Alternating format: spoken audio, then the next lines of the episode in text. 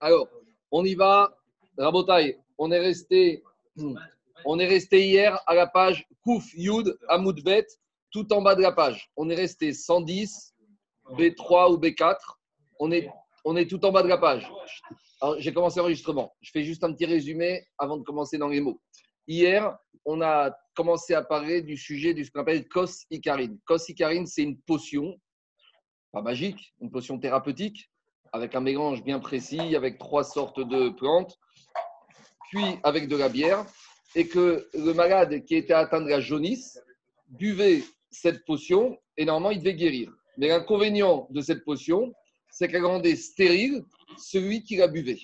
Donc, demande la Gemara, mais comment la Mishnah a dit qu'on va pouvoir boire ce genre de potion? On a expliqué hier, bien sûr, on ne parle pas d'un monsieur qui est dans un problème de piquoir nefesh, parce que sinon on ne discute même pas.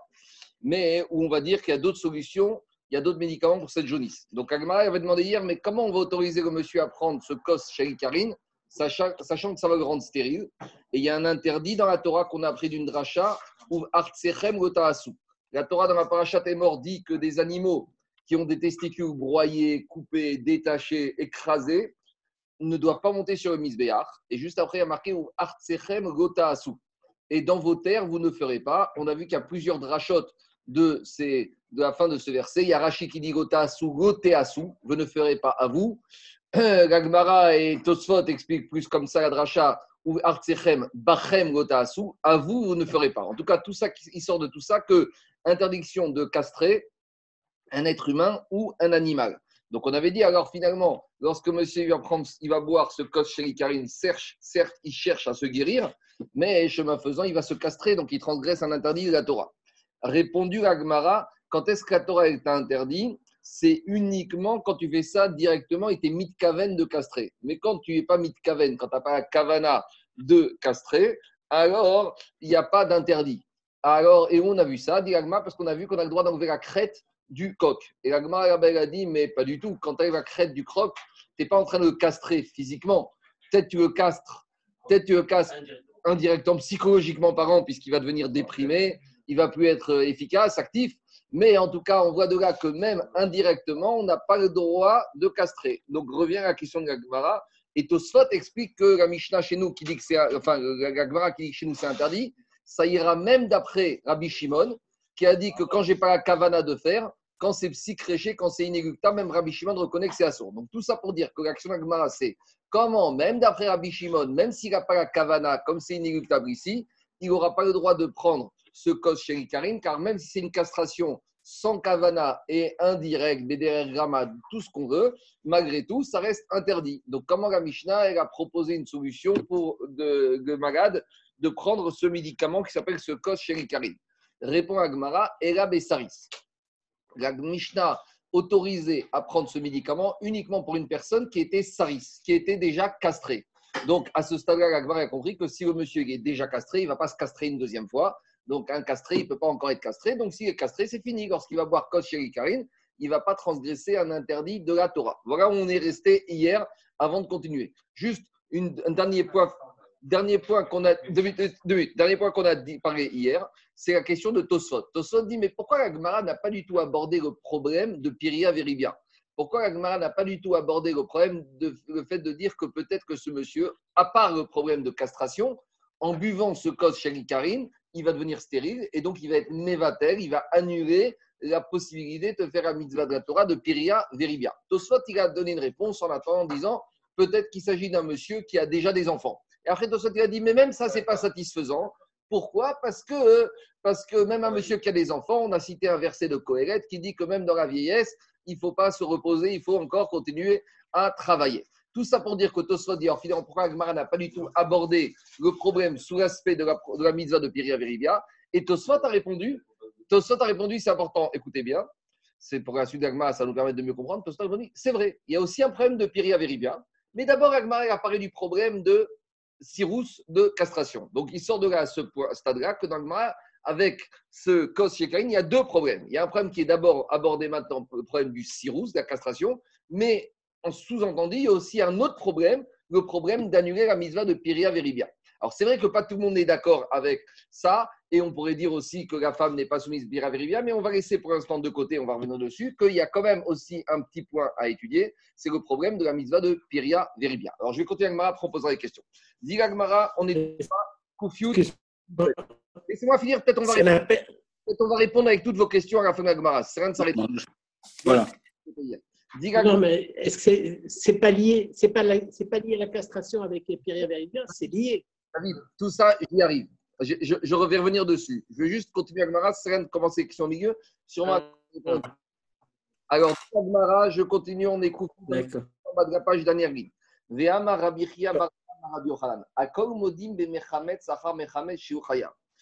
on a voulu dire qu'il n'y a plus de problème dans la Mishnah parce qu'on parle de quelqu'un qui est déjà castré. Mais dit Agmara, malgré tout, quelqu'un qui est déjà castré, si tu rajoutes quelque chose à sa castration, si tu fais un massé supplémentaire, si tu fais un ridouche dans la castration, alors il y a encore un interdit. Donc de quoi il s'agit? Là, Rabbi Chia nous a enseigné dans une mara qui se trouve dans Bechorot, on avait parlé quand on avait fait ma série de Bechorot, on sait que concernant les animaux qui montent sur Misbéach, on a, qui sont kadosh, on n'a pas le droit de leur faire des défauts, de leur mettre des moums. Ce qu'on appelle matir moum c'est interdit. Et là-bas, se pose la question est-ce que si j'ai un animal qui a déjà un défaut, qui appartient au Beth Amikdash, qui est Kodesh, qui a déjà un défaut, est-ce que si je lui refais un deuxième défaut, je vais transgresser? Est-ce que je vais dire, bah, de toute façon, il a un défaut, il est fini, entre guillemets, il ne peut plus monter sur Misbéar, donc quand je lui fais un deuxième défaut, j'ai rien fait de plus. Ou il y a un autre avis qui te dit non. Alors, il y a une discussion là-bas qui est basée sur le verset Kolmumbo Du mot kol, j'entends d'après un avis là-bas qui dit que même s'il a déjà un premier défaut, tu ne dois pas mettre un deuxième défaut. Et par contre, il y a un autre avis qui dit que Kolmum Goyebo, c'est sur un animal qui est tamim. Quand est-ce qu'on t'interdit de mettre un défaut sur un animal s'il est intègre? Mais s'il est déjà porteur d'un défaut, il n'y a pas d'interdit. Donc là-bas, il y a une discussion. Mais dire Baraba au nom même si sur le Bechor, il y a une discussion, est-ce que j'ai le droit de porter un deuxième défaut, un animal qui a déjà un défaut? Là-bas, il y a une discussion. Mais en matière, en matière de castration, tout le monde est d'accord pour dire que si tu as castré un animal qui était déjà castré, alors vous allez me dire comment c'est possible. Alors Rachid et Tosot expliquent si par exemple une des interdits de la castration, c'est quoi par exemple Tu as une interdit qui s'appelle d'arracher les testicules. Mais après les arracher, tu peux encore les laisser dans le sac, dans la poche des testicules. Donc imaginons un premier monsieur qui est arraché, qui est découpé, qui est coupé les testicules, mais il les a laissés dans le sac. Donc maintenant, l'animal en question, d'accord, ou l'être humain, il est déjà saris. Et si un deuxième monsieur, il vient, qu'est-ce qu'il fait? Il prend les testicules, il les enlève du sac. Alors ça, c'est un deuxième acte. Alors je pourrais penser que le deuxième n'a rien fait du tout. Le ridouche, c'est non. Même ce deuxième, il a fait un lave, il a fait le lave de sirop. Ça qu'on dit. Donc revient à la question de l'agmara. Si tu me dis que même dans un castré, tu peux encore faire une castration, donc quand ce monsieur qui jaunisse, même si tu me dis qu'on parlait d'un eunuque qui est déjà castré en partie, alors quand il boit, il continue, il fait un chidouche, il fait un maaser sirus nouveau. Donc à nouveau, même s'il est déjà castré, il y a castration après castration. On a vu ça? On a trouvé ça concernant les mnachot? Lorsqu'on amène une mincha, une obligation, un korban végétal, la fameuse crêpe euh, au Bet Amigdash en tant que korban, il y a un interdit de l'amener en tant que chametz. Il y a marqué fait chametz. On doit toujours la manger matzah, cette mincha qui venait au Bet Amigdash. Et là-bas, elle pourra prendre de verset que combien même il y aura un premier Cohen qui aurait fabriqué cette mincha, cette offrande chametz. Il a laissé gonfler, elle est devenue chametz. Et après, il y a un deuxième Cohen qui vient, il rajoute de la levure et il a refait encore plus gonfler. Je pourrais dire, mais le deuxième Cohen n'a rien fait du tout puisqu'elle était déjà Hametz. Ça veut rien dire d'être Hametz à Hametz. Dit Gmara, il y a une notion, il y a un interdit d'être Mechametz, de la rendre Hametz, alors qu'elle est déjà Hametz. D'où on sait. Chez Uchaya, chez Neymar, il y a marqué dans la Torah deux interdits concernant le, fait qu'on n'a pas le droit de rendre des minachot Hametz. Premier interdit, il y a marqué fait Hametz. Tu ne dois pas enfourner la mincha Hametz. Et deuxième fois, assez Hametz il y a marqué aussi que tu ne dois pas la faire Hametz. Alors là-bas, Agmara a demandé mais pourquoi deux fois me dire tu ne dois pas la faire? Et tu ne dois pas l'enfourner Alors justement, Agmara te dit que la Torah s'est exprimée deux fois par rapport à un saint interdit pour te dire même si tu l'as déjà fait Hametz, et maintenant tu n'as pas le droit encore de l'enfourner ou vice-versa pour te dire qu'il y a un interdit de, de, continuer et d'augmenter son chimout alors qu'elle est déjà Hametz. Dit Agmara de la même manière ici. En matière de mincha, il y a un interdit de faire euh, de, castrer, si même si la personne ou l'être humain est déjà castré. D'où je sais. Chez Noir, quand il est marqué dans la Torah. Il y a marqué dans la Torah quatre formes de castration qu'on qu'on n'a pas le droit de faire ou qui rendent l'animal baalmoum et interdiction de monter sur le misbéar. Alors, c'est des nuances dans la castration. Dans un, c'est écraser les testicules, dans l'autre, c'est broyer, dans l'autre, c'est euh, découper le, fil qui retient les testicules dans, dans la, torsion testiculaire. Et le quatrième, c'est de les sortir carrément de la poche du sac. Alors, dit Imal j'explique comme Tosot Si déjà, quand je les ai découpés, la torsion testiculaire, j'ai déjà transgressé la Torah, a fortiori quand je les enlève du sac. Alors, pourquoi la Torah a besoin de me parler de tous ces détails et de toutes ces étapes dans la castration possible de l'animal ou de l'être humain? Dit Imal si quand je les coupe, je suis déjà Chayav, al nitu a fortiori quand je les sors du sac, que je suis Chayav. Pour te dire que combien même, j'ai un premier monsieur, il a coupé la torsion testiculaire. Et j'ai un deuxième monsieur qui vient, qui les sort du sac. Et ben le deuxième, il pourrait te dire, j'ai rien fait du tout, il était déjà castré, de toute façon, c'était fini. Non, la Torah te dit, même sur le nitouk, même sur cette action ultime, tu es déjà chayav, tu as déjà transgressé. Donc, à nouveau, revient la question de Gagmara. Donc, comment tu autoriserais dans la Mishnah ce malade atteint de la jaunisse de prendre ce cocher karine? Et même si tu vas me dire qu'on parle dans un cas d'un malade qui est déjà peu castré, eh ben, quand il va prendre ce cocher karine, il va faire ma chidouche, il va faire quelque chose de nouveau dans la castration, et donc il serait chayav. Donc, revient la question de Gagmara. Répond Gagmara, et la Bezaken. En fait, ici, la Mishnah, elle parle d'un vieux monsieur. Et Rachid, il dit, sac Mireda le vieux monsieur, il a arrêté de, il peut plus enfanter. Il n'est plus capable d'enfanter, il n'a plus les forces, c'est fini. Demande le Chazonish, on a déjà parlé de cette question hier. Mais c'est quoi cette façon de raisonner d'Agmara? Est-ce que dans la Torah, il y a des différences de mitzvot et d'averot selon l'âge? Une fois qu'on est bar mitzvah, c'est fini. Qu'est-ce que ça veut dire? Demande le Chazonish. C'est quoi la logique de l'Agmara ici? Si la Torah est interdit, la Torah, elle a interdit. Quelle différence? Alors, il y a deux logiques, deux, façons de répondre à cette ma à cette question du Chazonish. Soit comme il répond lui, en disant que comme ici, on est dans une castration qui n'est pas faite directement. On est de façon indirecte, puisque c'est pas, il ne s'agit pas ici de couper, il s'agit de boire un médicament qui va entraîner, certes, de façon inévitable, comme a dit Tossot, c'est psychréché, mais malgré tout, c'est Bederer Grama, de manière indirecte.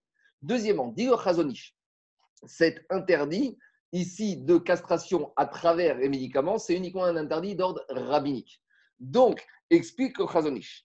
Comme ici, on parle uniquement d'un interdit d'ordre rabbinique, les Chachamim ont le droit de faire une différence entre un interdit qu'ils vont édicter chez un vieux et chez les jeunes. Et c'est comme ça qu'il répond le Chazonish. Deuxième réponse qui est donnée par le Rajba, étant donné que le vieux, c'est visible aux yeux de tous qui ne peut plus enfanter, donc le Rajba a que quand est-ce que la Torah a interdit le cirrus, c'est quand le cirrus il a lieu chez quelqu'un dont il y aura des conséquences qui seront visibles.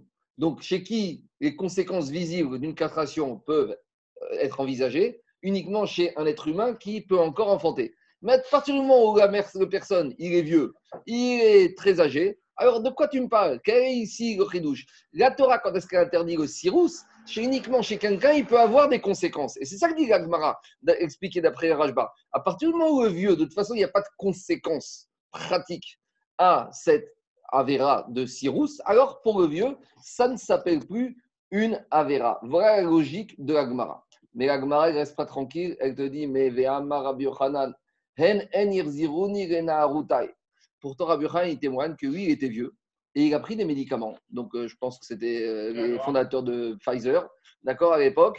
Et il a pris des médicaments. Et grâce à ça, il a réussi à retrouver la vigueur originale.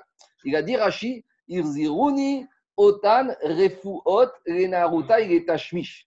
Donc, c'est quoi que ce Agmara Si tu vois que Rabbi Yochanan, même s'il était très âgé, il a pu à nouveau enfanter, alors tout tombe à l'eau. Parce que maintenant, tu vois que même un vieux, il a un potentiel, même un vieux, il a un potentiel de pouvoir, de pouvoir procréer à nouveau. Donc, s'il a un potentiel de pouvoir procréer, donc à nouveau, chez un vieux, chez un vieux, même chez un vieux, si tu fais le cirrus, il y a une conséquence, comme a dit le Rajba, que maintenant il ne peut plus enfanter. Ah, et tu vas me dire, il est vieux Il n'y a pas de vieillesse. Ah, d'accord. Et même quand Sarah a dit, la Adonizaken, elle s'est trompée. elle a parlé d'après le Teva. Sarah Imenou, quand elle a dit mon mari est vieux, il ne peut pas avoir d'enfant, elle a rigolé quand elle a entendu les anges.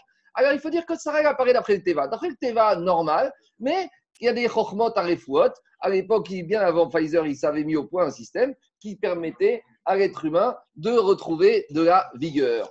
Donc, à nouveau, l'Agmara, écoutez, écoutez, à nouveau, l'Agmara, elle est bloquée. Donc, si elle est bloquée, comment on va proposer comme solution? Comment dans la Mishnah, on a autorisé un malade de la jaunisse et, ils, entendent, ils entendent rien de l'autre côté? Charles, Charles, quand il, y a du bruit là-bas, ils entendent rien de l'autre côté. Donc, il faut les... sinon, ils vont s'énerver. Alors, dit Agmara, à nouveau, on est bloqué. Parce que si la Mishnah me dit que même un eunuque, on a laissé tomber. Même un vieux, ça passe pas. Alors, la Mishnah, dans quel cas elle parle qu'un un malade a le droit de prendre ce cos sharikari Dit Agmara, en fait, la Mishnah, elle parle de qui?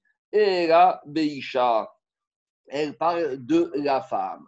Alors là, on a un Rashi. Là, on a un Rashi qui est un peu embêtant. Parce que regardez ce que dit Rashi. Rashi dit pourquoi, si on propose que Mishnah parle le cas de la femme, ça, ça répond aux solutions, ça répond au problème? Dit Rashi, Parce que la femme, elle n'est pas concernée par le problème de Piria Veribia.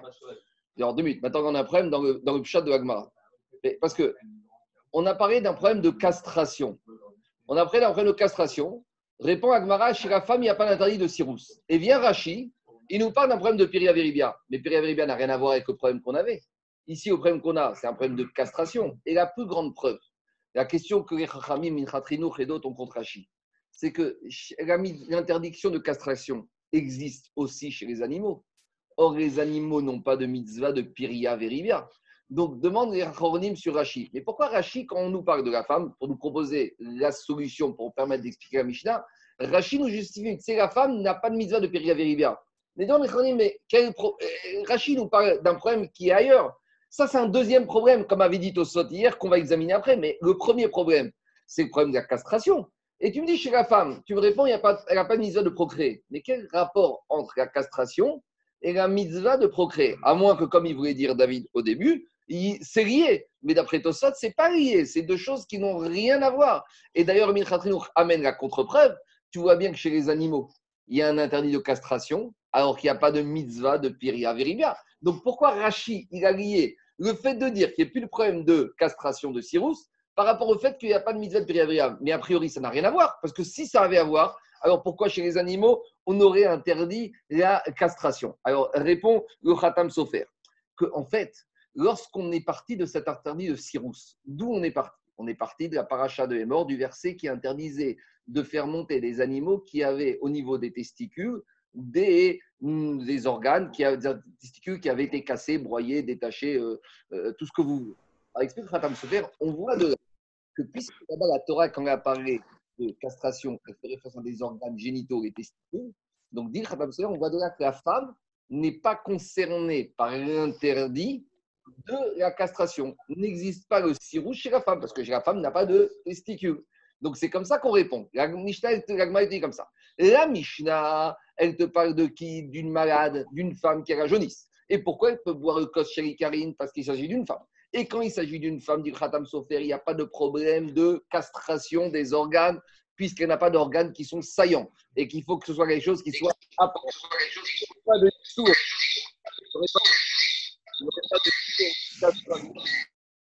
il n'y aurait pas d'histoire de castration chez la femme. Et donc maintenant, on a un autre problème avec la femme.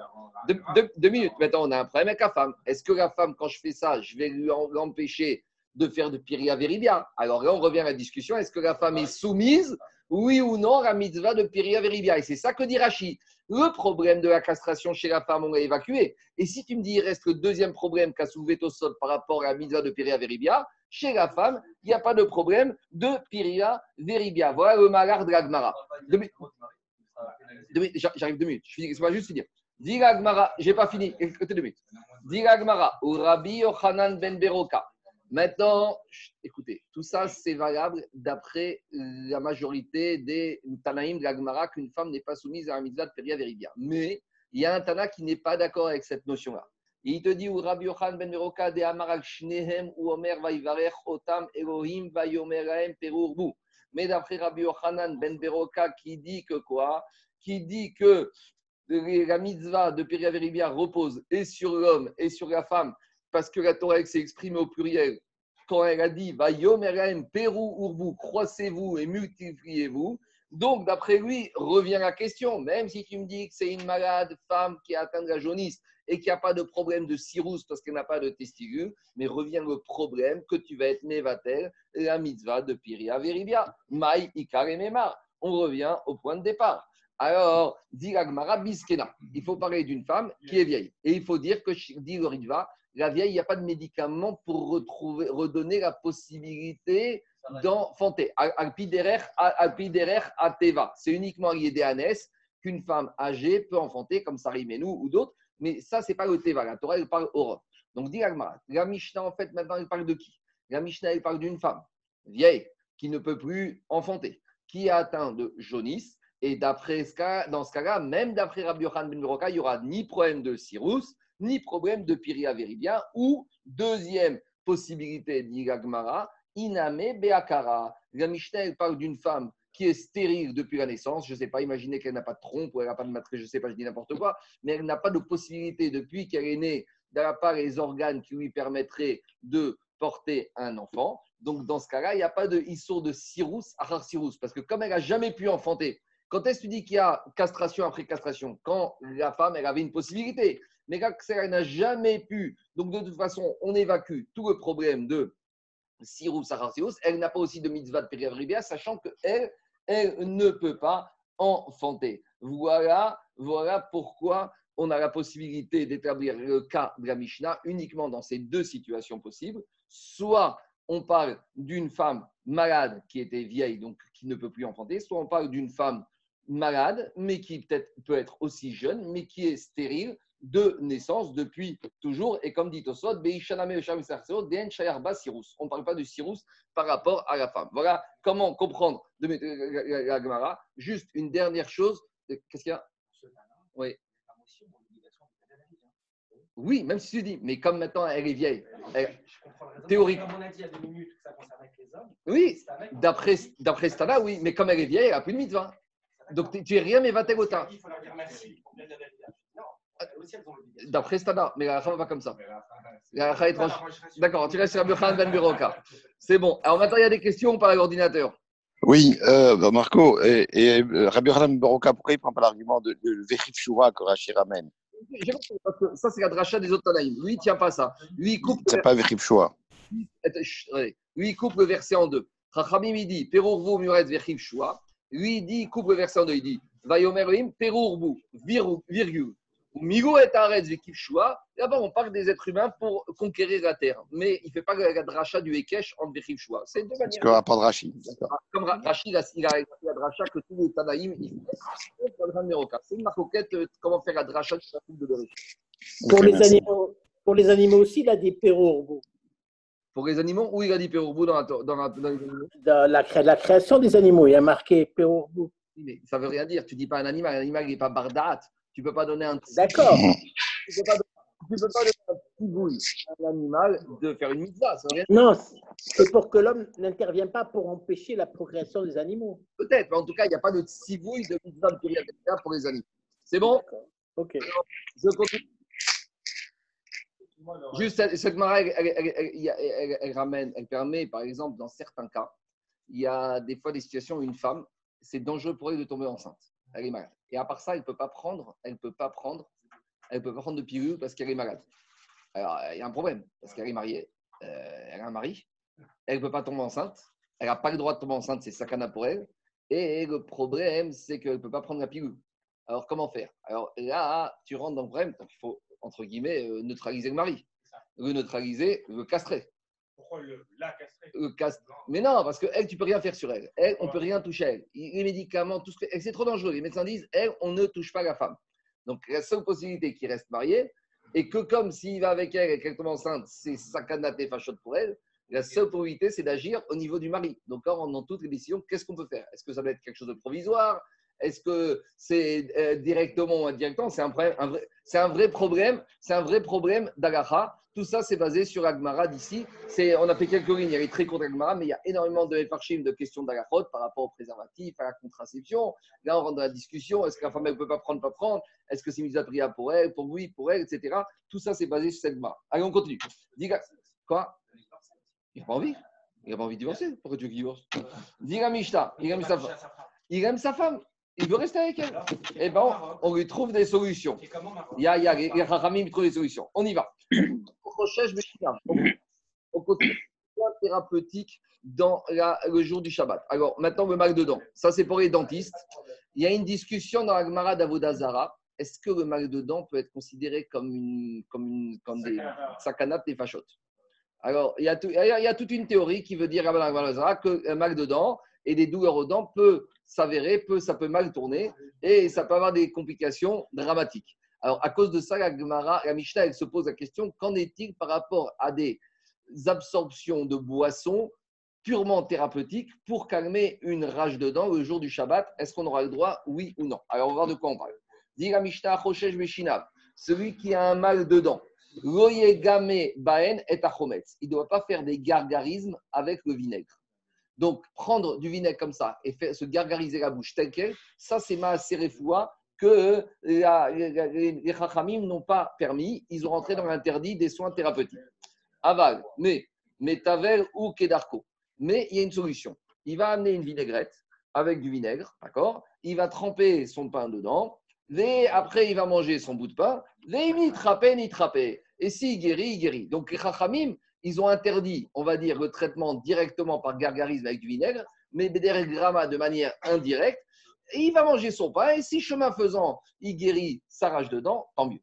Deuxième din, Achoshesh Bemotnav, celui qui a mal au rein, Lo yain vechometz. il ne doit pas se frictionner avec du vin ou du vinaigre. Aval, Sachrou et Hachemen, mais il aura le droit de s'enduire avec de l'huile. Frictionner avec de l'huile Shabbat, c'est permis, il n'y a aucun problème, c'est pas du tout ma séréfoua, ça fait partie de quelque chose qui est permis par la Torah. Par contre, se frictionner avec du vin et de vinaigre, comme il ne va pas faire ça en semaine, donc il va faire ça que parce qu'il a mal, ça prouve que c'est uniquement ma séréfoua. Donc ici, ce qui est intéressant, c'est que les Chachamim, ils ont interdit dans la xéra de Shrikat Saraim, on était jusqu'à présent à l'absorption de médicaments, on va dire, à façon alimentaire. Ici, on est même externe, même un traitement externe. On voit que les Chachamim, dans la xéra de Shrikat Samamanim, ils ont engoué parce qu'ils ont dit si on commence à autoriser ça, après on va arriver au traitement interne. Donc ici, on voit que, étant donné que le vin et le vinaigre, c'est des traitements qui prouvent qu'on ne fait ça que pour euh, euh, la thérapie, donc ça rentre dans l'interdit de la xéra des Chachamim par rapport aux actes thérapeutiques le Shabbat. Attends, on va y arriver, on va y arriver. Par contre, dit Agmara, Vego Shemen Varod. Quand on a autorisé à frictionner l'huile, c'est uniquement les huiles standards, mais pas de l'huile de rose. Pourquoi de l'huile de rose? Parce que ça coûte cher. Et si ça coûte cher, c'est pas fréquent. Si c'est pas fréquent, si maintenant il a recours à cette huile, ça prouve qu'il fait ça à titre thérapeutique. Parce que d'habitude, quand il va acheter son huile à la pharmacie, il va acheter l'huile classique. Et là, pourquoi il achète celle-là? Parce qu'il est malade et que le dermato, le il lui a prescrit cette huile-là. Donc, cette huile, elle devient assez thérapeutique.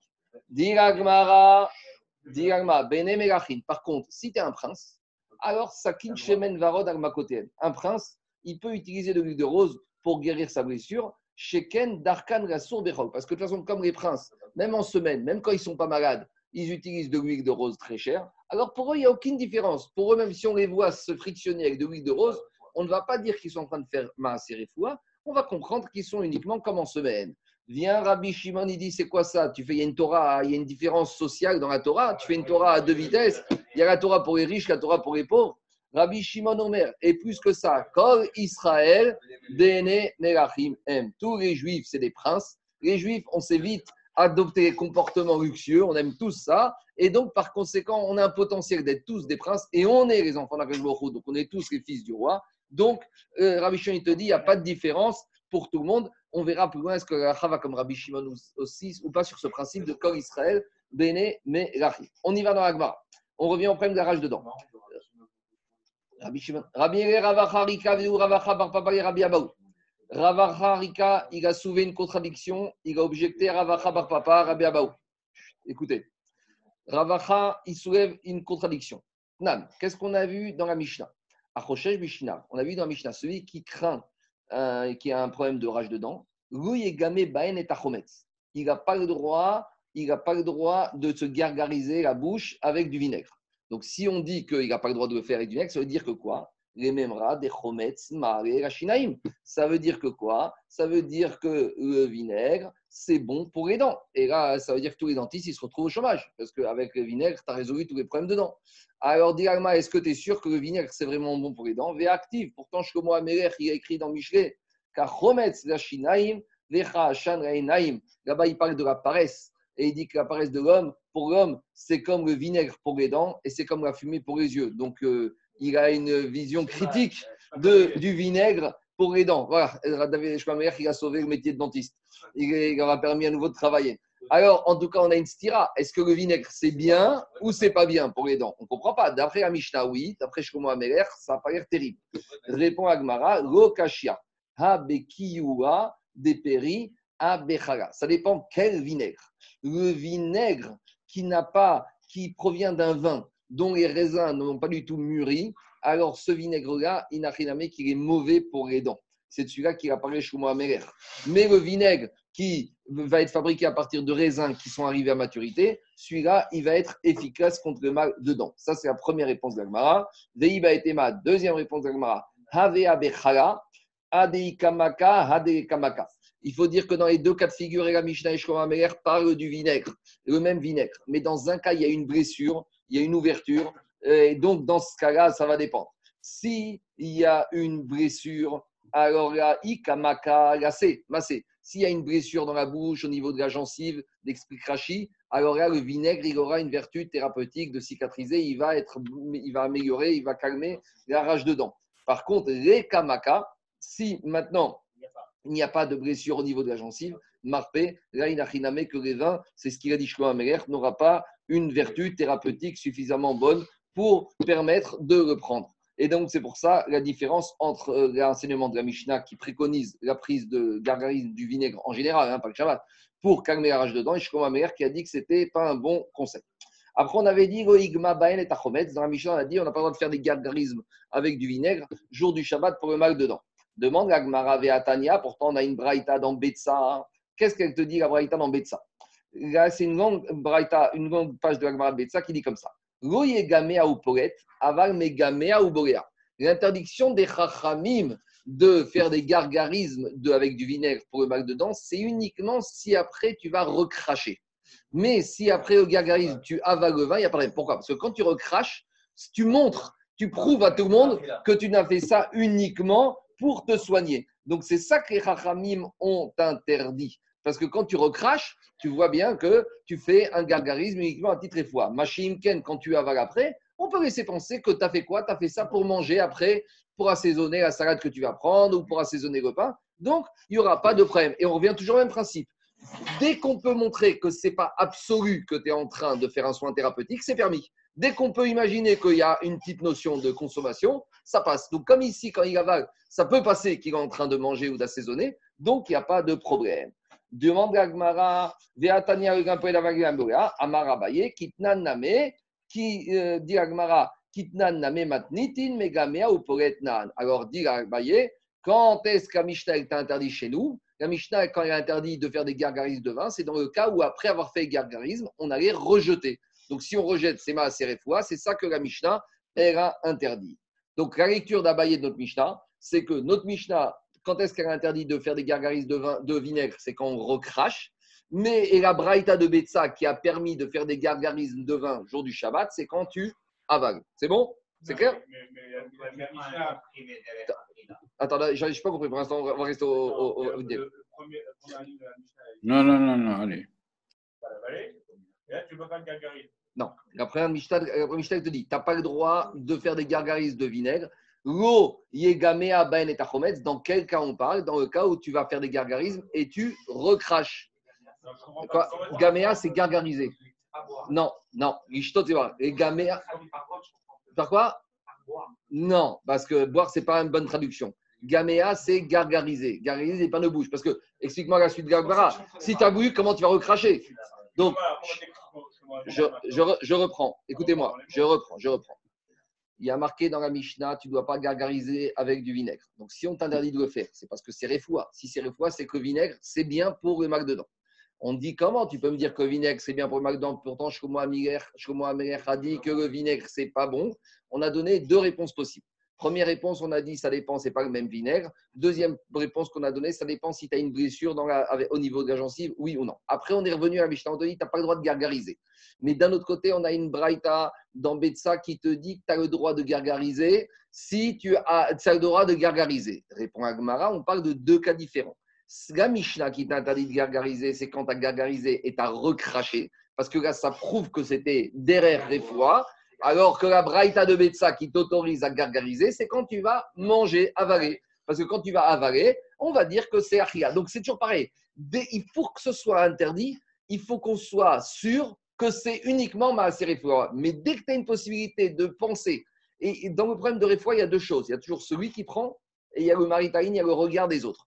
Donc toi, tu es convaincu que tu fais ça, pour toi, tu vas avoir le droit. Mais les autres, qu'est-ce qu'ils vont penser? Alors à partir du moment où tu avales, les gens vont penser que tu es en train de quoi? Tu en train de manger. C'est bon? On continue l'agma. Alors dit l'agma, Rava Amar. Rava, il donne une autre possibilité pour expliquer la contradiction entre la Mishnah chez nous et la Braïta de Betsa. Donc je répète, la Mishnah chez nous dit que tu n'as pas le droit de gargariser avec du vinaigre, et la Braïta dit que tu as le droit. Abaye, il a répondu comme il a répondu. Maintenant, on a une autre réponse de Rava. Rava Amar, tema mega mea kan. Rava, il va te dire, tu sais quoi? Je peux dire que la Mishnah chez nous et la Braïta de Betsa parlent dans le même cas où on parle d'un monsieur qui va avaler le vinaigre après avoir garisé- gargarisé. Alors, il faut comprendre pourquoi, si on parle dans le même cas, une fois chez nous, c'est interdit, et dans Betsa, c'est permis. Et dire Rava, parce que ça dépend à quel moment de la journée ou à quel moment par rapport au repas tu le prends. La Mishnah, qui, la Braïta de Betsa qui permet, c'est quand tu t'es gargarisé avant de manger. Donc euh, là, ça peut laisser penser que tu as gargarisé, tu as avalé parce que tu vas manger donc pour assaisonner ton pain, ta salade. Mais la Mishnah chez nous qui interdit, c'est quand tu sais quoi, tu as fini ton repas depuis une heure et tu as fini le repas, tu as pris ton thé, tu as tout fini, et là tu te mets à gargariser avec du vinaigre. Est-ce qu'on peut imaginer que quand tu fais ça, bien après avoir fini ton repas, après avoir pris le thé, est-ce qu'on peut imaginer que tu fais ça pour le repas? Sûr que non. Donc c'est ça qu'il dit Rava. Rava, il préfère dire que la Mishnah chez nous et la Braïta de Betsa, ils parlent dans le même cas où le vin, on va l'avaler, mais à quel moment de la journée on parle? La Mishnah, elle dit que tu, quand est-ce qu'elle t'interdit de le faire, de l'avaler, c'est quand tu es bien après le repas, parce que là, à ce moment-là, c'est sûr que tu vas montrer que tu le fais à titre thérapeutique. Et la Braïta de Betsa qui dit que tu as le droit, c'est quand tu le fais avant le repas. Je suis clair? C'est bon ou pas? Alors, dit c'est ça qu'il dit. Kan, lifne tibou. Quand on t'autorise dans la Braïta de Betsa, c'est quand tu t'es gargarisé et tu as avalé le vinaigre avant de manger. Et la Braïta et la Mishnah chez nous qui t'interdit, c'est quand tu t'es gargarisé avec le vinaigre et tu l'as avalé après, bien après avoir mangé. Donc là, il n'y a aucune avamina de penser que tu vas faire ça à titre de achira, c'est uniquement refoua. Dit l'Agmara, venema, midegifne tibou share, et achar tibou nameshare. Dit, maintenant, Agmara pose une question et elle dit comme ça. Mais pourquoi nous dirait-on pas Comment c'est possible euh, D'abord, je vous explique la philosophie d'action d'Agmara. Comment c'est possible d'imaginer qu'il y a certaines choses qui seront permises Shabbat à une partie de la journée et une autre partie, ce sera interdit? En gros, l'action d'Agmara, c'est c'est pas, c'est difficile de comprendre qu'un interdit, pendant- il, il- il y a une partie du Shabbat, il est là, une autre partie n'est pas là. Où tu as vu ça dans Shabbat? Non, mais Moukse de, de José. Soit il est Moukse tout Shabbat, c'est pas euh, de, de José. Ah non, tu peux rendre interdit, mais c'est une action. Mais Moukse, c'est un truc, c'est un système particulier. Ici, on est en train de te dire, tu es en train de me dire quoi? Tu sais quoi? Ça va dépendre. Avant, la- le repas, c'est permis. Après, le repas, c'est interdit.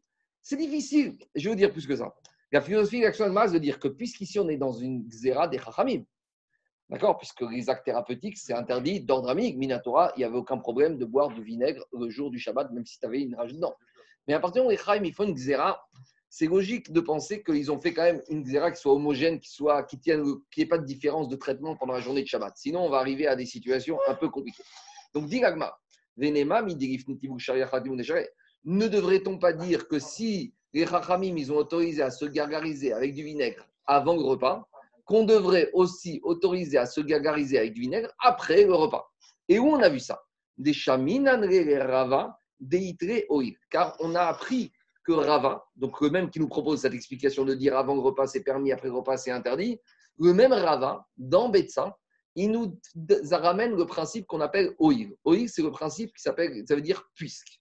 Et donc Rava, il te dit, puisque certaines choses sont permises maintenant, elles doivent être permises tout le temps. Alors là-bas, je vous fais une petite introduction, on ne parle pas du problème de permettre à un moment de la journée et interdire un moment. Là-bas, on parle de permettre quelque chose le Shabbat et l'interdire à Kippour. En gros, de quoi il s'agit? Jour du Shabbat, les Chachamim, ils ont interdit de tremper des ustensiles au mikvé. Soit parce que les ustensiles étaient impurs, soit parce qu'ils ont été achetés chez un goy. Mais en tout cas, les Chachamim ont interdit parce que nire kemetaken, c'est une dérivée de makebe patish. Parce que l'ustensile, tant qu'il n'est pas trempé, tu ne peux pas l'utiliser. Maintenant, tu vas tremper, tu as terminé un travail. Alors maintenant, la Akbar dans l'État, il s'est dit, alors de la même manière, est-ce qu'on va dire de la même manière, un être humain n'a pas le droit de se tremper au mikvé jour de Shabbat? Pourquoi? Parce qu'on pourrait penser que quoi? On pourrait penser qu'il est en train de s'arranger, se terminer. Quelqu'un qui était impur, en allant au mikvé, devient pur. Donc, euh, de la même manière qu'il il est devenu pur maintenant, il y a des choses qu'il ne pouvait pas faire avant, qu'il pourra faire. Alors les Chaim ont dit, non, on ne va pas aller jusque-là. Pourquoi? Parce que le jour du Shabbat, si tu vas quelqu'un aller au mikvé, tu ne vas pas penser forcément qu'il est en train de se réparer, de s'arranger, tu peux dire qu'il est en train de, prendre, de se refroidir. Or, comme on a expliqué hier, à l'époque d'Agmara, il n'y avait pas d'interdit d'aller se refroidir dans une mer, dans un mikvé, jour du Shabbat. Maintenant, on arrive à Kippour. Alors, est-ce que Kippour, on va permettre le mikvé jour de Kippour? Pourquoi? Parce que Kippour, c'est un peu plus délicat. Parce que Kippour, comme tout le monde sait, Kippour, on n'a pas le droit de se laver. Donc, quand tu vas voir quelqu'un au mikvé, personne ne va imaginer et se dire qu'il est en train de se refroidir. Donc tout le monde va dire que quoi? Qu'il est en train de se réparer. Donc s'il est en train de se réparer, tu devrais lui interdire de faire ça jour de Kippour. Vous comprenez ou pas? Jour du Shabbat, on ne peut pas interdire parce que les gens ne vont pas imaginer qu'il est en train de se réparer en allant migvé, puisqu'on peut très bien imaginer qu'il est en train de se refroidir. Mais comme jour de Kippour, comme jour de Kippour, le est interdit, aller à la mer, aller à la douche, c'est interdit. Donc les gens ne pourraient pas imaginer ça. Donc forcément, quand tu vois quelqu'un au migvé jour jour de Kippour, on va penser qu'il est en train de se réparer. Or, c'est une dérivée de Makeve Patish, les Chachamim auraient dû interdire. Et Rava, il te dit, mais j'ai un problème. Même si logiquement, j'aurais dû interdire le mikvé jour de Kippour, mais comme on a autorisé le mikvé jour du Shabbat, je ne peux pas imaginer que quelque chose qui est interdit, qui est permis le Shabbat, soit interdit Kippour. Alors, juste une petite parenthèse. Mais c'est chat, ça. Deux minutes, deux minutes. Une petite parenthèse. Ça ne veut rien dire de dire ça, parce qu'il y a des choses qui sont permises Shabbat et des choses qui sont interdites jour de Kippour. Qu'est-ce que ça veut dire cette notion de dire c'est impossible qu'il y ait des choses permises le Shabbat, interdit Kippour Mais euh, y Kippour, tu ne peux pas manger, Shabbat, tu as une mitzvah de manger. Kippour, deux, minutes, deux minutes, deux minutes. Ça veut dire quoi? Ça veut dire comme ça. La Torah, elle, elle peut faire des différences entre Shabbat et Kippour, et la Torah, elle en a fait. Mais que les Chachamim, eux, et dans des xérotes, ils fassent des différences entre Shabbat et Kippour, ça, ça a dérangé Rava. Et Rava, il te dit, à partir du moment où c'est permis Shabbat, ça devrait être permis Kippour. Donc, revient à Agmara ici, de la même manière, le même Rava aurait dû le dire, de la même manière, tu as le droit de te gargariser avec du vinaigre avant la Séouda, de la même manière, tu auras le droit de te gargariser avec du vinaigre après la Séouda. Donc, on demande à Rava, pourquoi tu me fais des différences entre la Mishnah de chez nous pour me dire que quand tu as interdit de gargariser d'avaler, c'est l'après-midi après le repas, et la Braïta de Betsa qui t'autorise à te gargariser, c'est avant la Séouda. D'après toi, Rava, qui tient le principe de Oïl, on ne peut pas tenir ce principe-là. C'est clair ou pas? Alors, dans les mots, ça donne comme Mais Kippour et Shabbat, c'est sûr que c'est différent. C'est Vekarata la Shabbat oneg et l'autre un item et nafshotechem. J'ai répondu. Minatora, c'est différent. Mais que les, la question de la c'est que Minatora, c'est sûr quand la Torah est différente, oui. Mais que les dans une Xéra, ils fassent une différence entre Shabbat et Kippour, ça, ça a dérangé la Gemara. C'est ça qui a dérangé Agmara. C'est que dans le cas d'une zéra rabbinique, Charles, on fasse, les fassent une différence entre Shabbat et Kippour. Même si la Torah elle-même, elle a fait différence, ça a dérangé les À nouveau, Charles, quand les font une zéra, pour que la soit respectée et qu'elle soit pas, il faut qu'elle soit la plus cohérente possible. Donc, la tête des gens qui pour, c'est comme Shabbat. Donc, ce qui est permis là est permis là. Alors, on y va. Alors, mais la Xéra, ils l'ont fait sur la base de Vekarata la Shabbat Oneg. J'entends, j'entends. Mais je te dis juste comment il faut expliquer la Ramina et alors, dans les mots, ça donne comme ça. Pourquoi Rava ne dirait pas que puisqu'on a autorisé le gargarisme avant le repas, on doit autoriser après? Pourquoi? Des chaminanés, Rava des. Parce que Rava, on a vu qu'il tient ce principe de puisque. Que quoi? Des Amar Rava, rikamide de Shabbat Share, Ça n'existe pas quelque chose que Shabbat soit permis par les Chachamim et que Kippour et Chachamim est interdit. Pourquoi? Oir de Shabbat. Puisque Shabbat c'est permis, Midera Beyom Kippour Name Charé. Donc, Kippour, ça doit être aussi permis. Donc, action d'Agmara, si on ne comprend pas comment Rava, qui tient ce principe de puisque, il n'a pas appliqué ce principe de puisque au gargarisme du vinaigre entre le matin de Shabbat avant la Séouda, enfin je dis matin, avant la Séouda et après la Séouda. Dit Agmara, Adar be Rava Me'ar. Rava, il a changé d'avis et il est revenu en arrière. Donc il dit finalement, pas raison. Même Shabbat après le repas, j'aurai le droit de me gargariser avec du vinaigre. Ah, et comment expliquer la contradiction entre la Mishnah et la Braïta? Il va revenir comme Abaye. La Mishnah qui interdit chez nous, c'est quand tu as gargarisé et tu as recraché. Par contre, la Gemara de Betsa qui t'autorise, elle t'interdit d'avaler n'importe quel moment de la journée du Shabbat. Pourquoi tu me dis qu'il est revenu en arrière sur le problème du gargarisme? Peut-être qu'il est revenu, il a changé d'avis sur son principe de oil. Parce que ici, qu'est-ce qui se passe? On a deux enseignements de Rava qui se contredisent. Alors on te dit, finalement, sur le premier enseignement qu'on est par gargarisme, il a changé d'avis.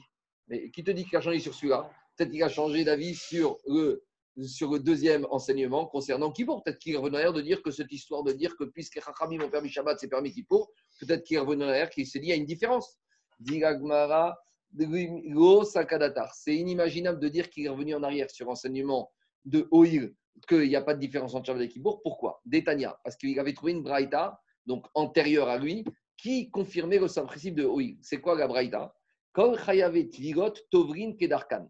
Toute personne qui a l'obligation, bon là on parle surtout de, des femmes, toute femme qui a l'obligation de se tremper au migvé ira se tremper au migvé quand? Ben Betisha Be'av, Ben Beyom Kippourim, qu'on soit à Tisha Be'av, qu'on soit à Kippour. Donc, chose par chose, parce que je sens qu'il y a beaucoup qui sont perturbés.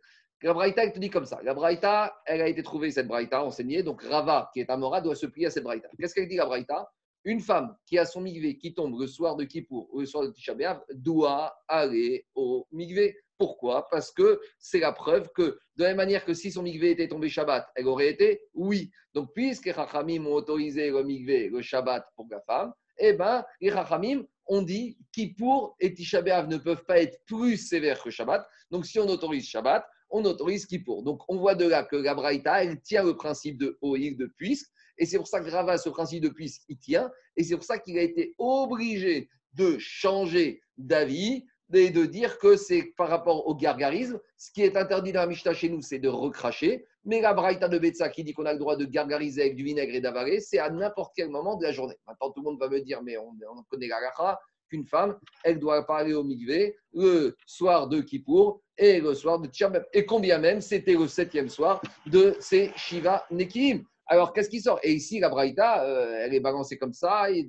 tout le monde est d'accord. Parce que si ça faisait l'objet d'une marcoquette, alors on aurait dit que Rava, il va être d'accord, il va pas être d'accord, on va dire qu'il pense que oui. Mais ici, on a l'impression que c'est une Braïta qui est, qui est, qui est, qui est, qui est, claire et nette, qui ne fait l'objet d'aucune discussion. Alors, comment on s'en sort avec cette Braïta par rapport à aujourd'hui? Alors, il faut dire comme ça. Que cette Braïta, elle pense le principe que Tfila, Bismana, Mitzvah. Que quand est-ce qu'il y a la mitzvah d'Agomigvé c'est quand la tvila, elle tombe le jour prévu. Et c'est dans ce cas-là que les Chachamim, ils ont dit, migvé qui tombe le jour prévu, la, la femme, elle a le droit d'aller, même si c'est Kippour ou Tchabéa. Mais de nos jours, on n'a plus le digne de Tfiga Bismana Mitzvah. Parce que rappelez-vous ce qu'on a étudié dans l'Ida, que de nos jours, on a fait du rab, on a fait du supplément. De nos jours, comme on a un safek de Zava, donc on a rajouté 4 jours, et après, ou 5 jours, ou 6 jours pour certains, et après on a encore 7 jours. Ça veut dire que quand la femme est à la fin des Shivanikim, en fait, peut-être, ça fait déjà belle lurette qu'elle avait la mitzvah d'Alomigvé. Donc, tu n'es plus sûr qu'on est dans le digne de Tvila Bismana. Donc, quand est-ce que les Chachamim, ils ont dit Tvila Bismana mitzvah et que ça repose qui pour Tchabéav Quand je suis sûr que c'est le soir où elle doit aller au Mais là, comme ici on a été marmir, comme Yagmara dans Nida dit, Kinu, euh, Rabbi Zera, que les femmes d'Israël sont marmir sur elles-mêmes et qu'au lieu de faire Shivanekim 7 jours, et d'aller elle rajoute 4 jours et 5 jours et 6 jours après 7 jours. Donc, on n'a plus de certitude que ce soir-là, on est le moment où elle doit aller Peut-être qu'elle aurait dû aller depuis deux jours. Donc, ce soir, c'est plus de Vira Bismana. Si c'est plus de Vira Bismana, dans ce cas, les Chachamim n'ont pas permis. C'est pour ça que de nos jours, même le soir de Tisha même le soir de Kippour, les femmes ne vont pas au Migvé. Voilà comment réconcilier. Bah, il parle de ça. Tosot ici, Tosot, il parle de tout ça. Et surtout dans Betsa, là-bas, il pose la question. Ce que j'ai posé l'action ici, c'est l'action de Tosot dans Betsa. Il parle de tout ça. Et la réponse, c'est comme ça. La Braïta ici, que quand est-ce que c'est permis? Quand c'était Tvila Bismana, quand on était sûr que c'était le moment et l'opportun. Et sinon, maintenant, Tosot ici, il parle d'autre chose. Il te dit, mais pourquoi tu dis que quand une personne va au Migvé, il se répare? Pourtant, quand tu vas au Migvé, normalement, il faut attendre ce qu'on appelle Erev Shemesh. Quand tu vas au Migvé, tu es uniquement Tvugium. C'est quoi l'idée d'aller au Migvé de se réparer? C'est un monsieur qui est impur, et le monsieur, en, étant impur, il doit aller au Migvé, et après être au Migvé, il peut à nouveau, par exemple, manger des corbanotes, de la etc. Mais on a déjà dit que le Migvé, ça ne suffit pas, c'est le soir. Donc, tu vas dire que s'il va au Migvé le soir de Kippour, de toute façon, il doit encore attendre le soir d'après. Donc, tu n'as rien résolu du tout. Bon, tout ça, c'est toi qui parle de ça. Je ne vais pas rentrer dans le détail maintenant. Allez, on continue un peu.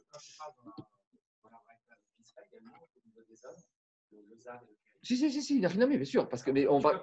Non, non, non, parce que, non, parce que Gabriel parle plus pour les femmes, mais il n'a rien que. Mais comme Jérôme, j'ai parlé de ça parce que c'est plus, ça nous parle plus. Ça, ça nous parle. Mais à l'époque d'Agmara, c'est pareil. À l'époque d'Agmara, Gabriel qui parle à l'époque d'Agmara, qu'on soit un homme ou une femme, il y a les mêmes dynimes de Migvé, Zav, Metzora, etc. Hein. Tout ça, c'est pareil. Mais j'ai juste parlé plus des femmes parce que c'est ce qui nous parle plus de nos jours. Parce que, comment ça? Oui, parce que Shabbat et Chaim, ils n'ont pas été gozer par rapport à l'interdit de, de, de, de, Parce qu'ici, on peut très bien penser que la femme, elle va se refroidir. Si tu peux penser qu'elle fait Rechitza et Shabbat, donc tu n'as pas le problème de Rizader, Mishum et Tandis que tout que le problème avec Kippour, Gabi, c'est comme Kippour, on ne peut pas dire qu'il est en train de faire Meyaker, il n'est pas en train de se refroidir. C'est pour ça qu'on a le problème de Kippour. On y va. À on y va, on continue. On a dit que celui qui a des, des, des, des, mal, au rein, il ne peut pas se frictionner. Et on a vu la marque dans la Mishnah que l'huile de rose, d'après Chachamim, n'est permise Shabbat qu'aux enfants de prince. Et Rabbi Shimon te dit j'aime pas du tout cette, cette euh, lutte de classe, cette différence de Shulchan social entre les riches et les pauvres. On est tous des mégachim et n'importe quel juif peut se frictionner avec de l'huile de rose. Amar Rabbi Abar qui Rabbi Shimon. Et vient Rav, vient Rav, le grand Rav, il dit Alacha qui Rabbi Shimon, Alacha va comme Rabbi Shimon que Israël ben Mérachim. Dit Agmara, les mêmes des Rav qui Rabbi Shimon Svirari. Alors, Agmara pose une question, on explique Rashi. Si tu me dis que Rav, il dit ici qu'Alacha comme Rabbi Shimon, ça veut dire que tu es en train de dire que Rav, il pense comme Rabbi Shimon dans toutes les halachot de Shabbat. Agmara a une logique de dire que si Rav, il est rentré dans la logique de Rabbi Shimon sur un digne de Shabbat, il faut qu'il rentre dans sa logique sur l'ensemble. Tu as un Rav, tu un Rav, tu le suis en totalité. L'idée, c'est comme ça. Écoutez-moi. L'idée, c'est comme ça. C'est que si tu suis un Rav, tu ne le suis pas une fois et une fois tu suis un autre Rav. Tu as un Rav, tu dois le suivre dans la totalité de ses psakim. Donc, dit Agmara, si Rav dit que dans ce cas, eh ben, il doit aller dans la logique de dire Achak Rabbi Shimon dans tous les sujets de Shabbat. Mais le problème qu'on avait à Amar Rav Shimi Bachri Rav, pourtant Rav lui-même, il a enseigné concernant le problème de quoi? Hay Mesuchaya Denazaita. Mesuchaya Denazaita, c'est un chiffon qu'on va mettre autour du trou par lequel on rentre le robinet dans le tonneau de vin. Donc, il y a un monsieur qui, des fois, il avait des tonneaux de vin et il faisait des trous trop grands pour la taille des robinets. Vous savez, les robinets, il y a toutes les mesures là. Donc, il a amené, un, il a pris sa perceuse, il a fait un trou trop grand. Donc, maintenant, quand il rentre son robinet, il n'est pas tellement ajusté, donc ça fuit. Donc, pour rendre étanche, le joint de l'époque, c'est quoi? Tu prends un habit et tu entoures le orifice du tonneau au niveau de la jonction avec le robinet, et comme ça, tu étanchéises le tonneau. Alors, dit à Rav, celui qui va faire ça à Shabbat, à Sour, il n'a pas le droit de faire ça à Shabbat, il a douké Beyomatava, même pas Shabbat, même Yom Tov. Même Yom Tov, tu n'as pas le droit de bien ajuster le chiffon. Pourquoi? Dit Rashi, parce qu'il y a un risque que tu vas faire srita, que tu vas essorer, que tu vas essorer le chiffon, puisqu'il va être imbibé de vin et on verra après que c'est inéluctable. Il y en a d'autres qui disent, Tosfot veut dire dans un premier temps qu'il y a un problème de Mechabes, de Megaben. Il va laver le chiffon, puisque comme le chiffon va être imbibé avec du liquide, ça va le blanchir, ça va le laver. Rabbenoutam, non, attendez, j'arrive. Rabbenoutam, il n'est pas d'accord parce qu'il a dit laver, c'est uniquement avec de l'eau. Si ton chiffon, tu, vas, il va absorber du vin rouge. Et après, il y en a d'autres qui disent, après, il y en a d'autres qui disent c'est un problème de sauver, de teindre. Ça, c'est le RAN. RAN, il dit qu'il y a un problème de teindre. En tout cas, tout ça pour dire que quoi? Que lorsque tu vas mettre ce chiffon autour du robinet du tonneau, eh ben, tu risques de transgresser Shabbat ou Yom Tov. C'est pour ça que Shabbat Yom Tov, c'est interdit de le faire. Donc, qu'est-ce qu'on voit de là? Demande à Si Ravi dit que c'est interdit de le faire, mais pourtant ici, le monsieur, lui, qu'est-ce qu'il veut? Il veut il veut essorer son chiffon, il veut teindre son chiffon, il veut blanchir son chiffon ou il veut éviter que le vin tombe par terre et se perde? Il veut éviter que le vin se perde. Donc ici, combien même il viendrait à teindre, à blanchir, à essorer? C'est Davar chez nos Mitkaven. Et on sait que dans tout le chasse concernant Shabbat, Davar chez nos Mitkaven, Rabbi Shimon, il n'est pas tour. Deux, minutes, deux minutes. Rav n'est pas tour. Et Rav, ici, te dit que c'est assourd. Donc ça veut dire que Rav n'est pas d'accord avec Rabbi Shimon. Alors d'un côté, tu me dis que Rav, il dit va comme Rabbi Shimon sur Israël Ben Donc tu veux dire que Rav, Donc, on a compris, deux minutes, on a compris que Rav, il pense que quoi? Rav, il est d'accord pour dire que Rav va comme Rabbi Shimon dans toutes les Mechot Shabbat. Et ici, Rav, prend l'opposé de Rabbi Shimon. Répond Agmara. Be'aï afiru Rabbi Shimon modé de Rabbi Shimon de Vero Yamut. Ici, qu'est-ce qu'il te dit? Il te dit que même Rabbi Shimon, il est d'accord quand c'est Psik Reché, quand c'est inéluctable. Parce qu'ici, c'est inéluctable que tu vas essorer, c'est inéluctable que ça va blanchir ou que ça va teindre, et tu peux même trouver des situations de nihare. Parce qu'ici, tu es content que le vin ne va pas s'écouler, et tu es même content que quoi Qu'il va s'imbiber au niveau du chiffre. Je- J'entends, tu vas dire que si Midotraïta, Daniel, même si créché, tu vas, dire- il faut dire que même si créché, Dego sur Minatora, c'est assourd. Quand est-ce qu'on fait distinction de psychréché, Nichao, Dego C'est quand tu es dans un Derabana. En tout cas, par exemple, par rapport à ce did, il y en a, Shuranaou qui rajoute que est-ce qu'on a le droit de faire Netilat Yadaïm dans le jardin? Vous savez, ça c'est à Soukot quand on a les jardins. Parce que euh, quand tu fais Netilat Yadaïm dans le jardin, tu as arrosé le gazon. Et là, c'est psychréché. Alors, Kafachaim, il donne une solution. C'est juste avant Shabbat ou Yom Tov, tu, tu arroses le jardin. Comme ça, s'il est déjà arrosé, et là, quand tu vas renverser l'eau, tu n'as pas besoin. Et puis, c'est pas psychréché que tu vas ensemencer, puisque le, jardin il est déjà imbibé. C'est intéressant, ça te permet de sortir. Allez, on continue, on continue. Écoutez-moi. On continue. Ça- On continue. Ve'amar Rabbi Chia Baraba. Je continue. Il a dit Rabbi Chia Barashi Amara Valacha ke Rabbi Yehuda. Et il a dit, Rav- pourtant, Rav, il est dans un autre endroit, on a dit, on a Rashi que Rav, il pense qu'Acha comme Rabbi Yehuda. Des Rav Hanan Barami Amar Shmuel Acha Rabbi Shimon. Et Rav Hanan il a dit que Shmuel, pour Shmuel Acha Rabbi Shimon. Et d'après un autre enseignement, c'est directement que Rav, il a dit ke Rabbi Shimon, comme Rabbi Yehuda et que Shmuel a dit Acha comme Rabbi Shimon. Donc revient la question. Puisque tu vois que dans d'autres endroits, Rav, il a dit comme Rabbi Yehuda. Et comment tu peux me dire qu'ici que Rav, il pense va comme Rabbi Shimon? Et. Alors comment il faut expliquer Rav? Est-ce que Rav, il pense comme Rabbi Yehuda ou comme Rabbi Shimon? Et Rava.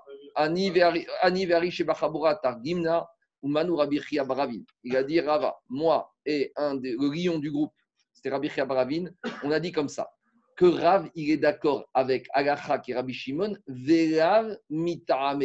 Mais il n'est pas d'accord avec la raison pourquoi Agacha va comme Rabbi Shimon.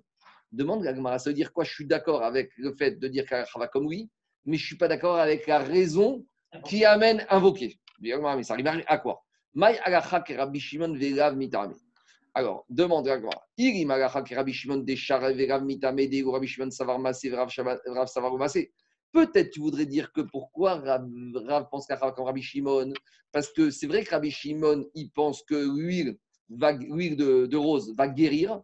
Et, Rabbi, et Rav, il pense que l'huile de rose ne guérit pas. Donc si l'huile de rose ne guérit pas, ce n'est pas un traitement thérapeutique. Donc c'est pour ça qu'on a le droit. Donc c'est ça qui veut dire Rav. Et Alacha va comme Rabbi Shimon par rapport au fait qu'on a le droit, mais pas pour la même raison. Donc c'est, je pense comme lui qu'on a le droit, mais pas parce que je pense comme lui qu'Israël Benemerachim. Je, deux minutes, je pense comme lui que on a le droit, mais parce que ça guérit pas. Donc si ça guérit pas, c'est pas mouchar des donc c'est permis. Dit la Gemara, mais c'est quoi cette histoire? Les savar Rav Omasé. T'es sûr que Rav, il pense que l'huile de rose n'a pas de vertu thérapeutique pour la maladie des reins. Ve'amide katane sakina gabe makoteen shemen varod mikal demasé. Mais pourtant, dans la deuxième partie de la Braïta, il y a marqué que les enfants de roi, ils mettent, ils se frictionnent avec de l'huile de rose sur leurs blessures. Donc, tu vois que ça, c'est établi dans la Braïta pour tout le monde que l'huile de rose a une vertu thérapeutique. Alors, tu ne peux pas me dire qu'il n'est pas d'accord avec le fait que l'huile de rose guérit. Alors, c'est quoi l'histoire de, l'enseignement de dire que Ravi pense comme Rabbi Shimon, mais sans être d'accord avec la raison de Rabbi Shimon? Et là. Ça veut dire quoi? Rabbi Shimon. Rabbi Shimon, il te dit, même si l'huile de rose, n'est pas fréquente dans le droit où on se trouve, et même si tout le monde sait que c'est uniquement pour la à partir du moment où Israël Benemelachim pour Rabbi Shimon, on a le droit. Et Rabbi Yehuda, lui, il pense que c'est interdit de le faire parce que ça prouve que tu fais ça pour la. Alors pourquoi Ravi va autoriser, même s'il pense comme Rabbi Yehuda? Dit Agmara, Verav, ça va. Ravi va dire, ça va dépendre. Ishriar, si l'huile de rose elle est fréquente, oui. Veigo Goshriar. Si elle est fréquente, donc maintenant, Daniel, quand l'huile de rose elle est fréquente, même quand certains la mettent, tu ne peux pas dire à coup sûr, ils font ça à titre thérapeutique. Tu peux très bien penser qu'ils le font à titre de kiff. Donc, je ne suis plus. Donc, c'est plus inéluctable qu'on va penser que c'est réfoire. C'est pour ça que Rabbi Shimon, normalement, il pense, euh, que normalement, il pense comme Rabbi Ouda que c'est interdit. Mais comme ici, c'est tellement fréquent, donc c'est plus inéluctable de penser que c'est uniquement à but thérapeutique, il permet. Mais si c'était pas fréquent, il n'a rien à qu'il aurait pensé, comme Rabbi Ouda, que ça prouve que à coup sûr qu'on fait ça à titre thérapeutique, ça aurait été interdit. Et de minutes, et je finis, ou Beatra des Rav, et Rav, dans la ville où il habitait, Shriach Mishra Devarda. C'était tellement fréquent, c'est comme, tu vas dire en France, les, les, les truffes, ça coûte, je sais pas, 500 euros kilo, et au Maroc, ça coûte 5 euros. Et bien de la même manière, Rav, il était dans un endroit où l'huile de rose, c'était la production locale, donc ça coûtait rien du tout. Donc lui, par rapport à l'endroit où il se trouvait. Donc n'oubliez pas aussi qu'à l'époque d'Agmara, les halachot n'étaient pas tranchés de manière uniforme dans toutes les villes où les Israël habitaient. Ça dépendait du Rav de la ville. Donc Rav, il était dans une ville où l'huile de rose, elle était fréquente. C'est pas qu'il dit que Bene Melachim aime. Il n'est pas d'accord avec cette halakha. Mais comme c'est tellement fréquent l'huile de rose dans l'endroit où il se trouvait, même les pauvres l'utilisaient même en semaine. Donc maintenant, quand on utilisait Shabbat, ça ne pouvait pas être probant que c'est uniquement à titre thérapeutique. Donc dès qu'il y a une petite ouverture de pensée que ce n'est pas but thérapeutique, c'est permis. C'est pour ça que Rabbi Rav autorisé. Mais il n'a rien à que si Rav s'était retrouvé à l'autre bout du monde où l'huile de rose valait une fortune, il aurait tranché comme Rabbi Houda qu'on ne dit pas qu'Israël bénévérachim et que Israël, la majorité n'aurait pas eu le droit d'utiliser parce que c'est uniquement à but thérapeutique. C'est bon? Pour le cas qui disait que c'est uniquement à but se servait de la Mishnah pour dire que les, les ils sont servis pour leurs blessures, il n'est pas dérangé qu'on permette aux bénévérachim de se soigner Non, non. Parce que si jamais c'est exclusif. Euh, Action non, non, j'entends. Non, non. Mais et tu vois bien que pour nous, tu vois bien que pour nous, il y a des différences. Non, mais le prince, on va lui permettre de se soigner parce que là, on, on, a. J'entends. On dit bien que c'est pour dire. J'entends, j'entends. J'entends. Non, non, c'est une question. C'est une question. Après, je vais te montrer Rabbi Khanel. Après, je vais te montrer Rabbi. Je vais finir la, page. On y va. Adran Agarch, mon cher Shratim. Euh, euh, deux précisions. La truffe du Maroc, euh, tu ne vas pas la comparer avec la truffe de France, hein, parce que c'est. Je ne sais pas où je veux le dire celle-là, mais bon. Et deuxième chose, on a, la, la Gemara a dit qu'on est tous des princes. Mais si tu pourrais dire à tes collègues qu'on n'est pas tous des raves, ça sera bien. voilà, Gamish Taradega, tu as fait son travail. On y va. On continue. Adranagar Shmonesh Ratzim. Megacha suivante. Ve'eruk Sharim. Megacha suivante. Parmi les 39 mégachot qu'on avait vus dans la page Ain Gimel Amoudaref Samuel, il y avait la megacha de cocher, de faire des nœuds puisqu'on a trouvé que pour la préparation, la construction de Mishkan, on a fait des nœuds, on va y arriver tout de suite. Et par rapport aussi à la mélacha de cocher de faire un nœud, il y a aussi la mélacha de matir de défaire un nœud. Donc rappelez-vous, à la page Ain Gimel Amoudaref, parmi les 39 mégachot, qu'est-ce qu'il avait cité le Tana? Le Tana, il va dire comme ça à cocher, celui qui fait cocher, c'est un nœud, Véa matir, et celui qui défait un nœud. Alors, il faut savoir que matir, ce n'est pas un acte destructeur, parce que sinon on aurait dit que c'est mécalquel, c'est pas tout. Matir, ce n'est pas considéré comme un kilkou. Maintenant, comme dans toutes les mégachot de Shabbat, il va pouvoir définir ici le chiour et la technicité et la méthode qui va rendre passible éventuellement celui qui aurait fait ça dans un shogeg, un korban kratat. Donc de ça, il s'agit ici. Voici les nœuds sur lesquels on va être chaya. Alors, ce qui est marrant, c'est que Rashi Ici, il te dit, mais où on a trouvé le nœud dans le Mishkan? Rashi dit des cocheries routeyeriot anifsakot. Rashi, il cite la qu'on avait vu à la page. on avait vu à la page Aïn euh, Daret Amoudbet que quand on avait fait les teintures, on avait cousu les on finit de coudre, le fil qui reste, qu'est-ce qu'on fait? On fait un nœud très fort. Vous savez, quand il reste deux petits fils à la fin de la couture, qu'est-ce qu'on prend? On prend les deux nœuds et on les nous entre eux pour faire un nœud pour éviter que justement toute la couture elle va se défaire. Rachi ici il a dit que c'est ça qu'on a trouvé que pour la fabrication des tentures quand on a cousu à la fin de la couture on a pris les extrémités des deux fils qui restaient on les a cousus. Demande Rabbi Akiva Eger, c'est très marrant que Rachi ait retenu ça sachant que dans Agmara, on n'était pas arrivé à cette conclusion. Dans Agmara, on est arrivé à la conclusion que où on a trouvé pour l'édification de Mishkan, on avait besoin de faire des nœuds, c'est par rapport à ceux qui sont partis pêcher le chigazon. Ils ont préparé des filets et pour les filets, ils ont eu besoin de faire des nœuds pour fabriquer les filets. On a vu, et d'où on a vu là-bas aussi que quoi Parce que là-bas, Agma avait dit l'avantage, quand on cite comme référence les filets des marins, c'est que des fois, les marins, ils étaient obligés d'agrandir les filets, donc ils étaient obligés de faire et de défaire les nœuds. Tandis que dans le cas des Yériot, on trouvait moins la situation, on était obligé de défaire. Donc Rabbi Akiva il dit pourquoi Rachi, il a donné comme source les tentures avec les extrémités des fils qu'on faisait un nœud, alors que l'Agmara, n'avait pas retenu ça. L'Agmara, avait retenu qu'on citait, comparé de qui? Comparé des filets des pêcheurs pour chasser le frison. Inimaginable de penser que Rachi a oublié l'Agmara. Ça, ce n'est pas une façon de travailler. Donc, on ne peut pas dire, mais Rachi a oublié l'Agmara. Rachi connaît l'Agmara de tête. Donc, si Rachi a choisi de parler à ce moment-là de cette euh, source en déclaration du Mishkan, c'est qu'il avait ses raisons, il faut comprendre. En tout cas, ce n'est pas ma question. Mais c'est une Tolada ou c'est une Av cher, c'est une c'est un Av, c'est marqué dans la, dans la Mishnah de Ein Gimel. Ça fait partie des 39 premières rotes. Et Rachid te dit bien ici, Hamenouin be Avot Megachot. Alors on y va. Dis la Mishnah Veusharim Shrenaim Kesher. Et Rabbi Akiva Eger, il répond à cette question ou pas euh, J'ai pas été voir. J'ai pas okay. posé. Je dis, je, okay. je pose des questions. Après les réponses, des fois. D'accord. Mais déjà, la question elle est intéressante parce que c'est. En tout cas. non, elle est très bonne la question. C'est inimaginable de dire que Rachid a oublié Agmara. Donc il y a une autre logique. On y va. Alors, dit la Mishnah, Kesher Agamarin. Voici les types de nœuds sur lesquels on va être passif de la Melacha de Kosher. C'est-à-dire quoi les types de nœuds? Ici, la Mishnah est en train de donner le chiour. Et Rachid te dit il faut que ce soit Kesher chez Kayama. Il faut que ce soit des nœuds définitifs. Dit Rachid chez Matiro Leogam, qu'on ne va jamais défaire Leogam. Alors, ce Leogam, il est un peu embêtant. Parce que Rachid donne l'exemple des filets des chigazones face d'Agmara, ou ici des tentures, que le couturier, quand il finit sa couture, en général, il prend les deux fils, il les, il il il noue, et c'est fini. Alors maintenant, on a l'impression qu'ici, pour transgresser, il faut faire kécher chez le Kayama.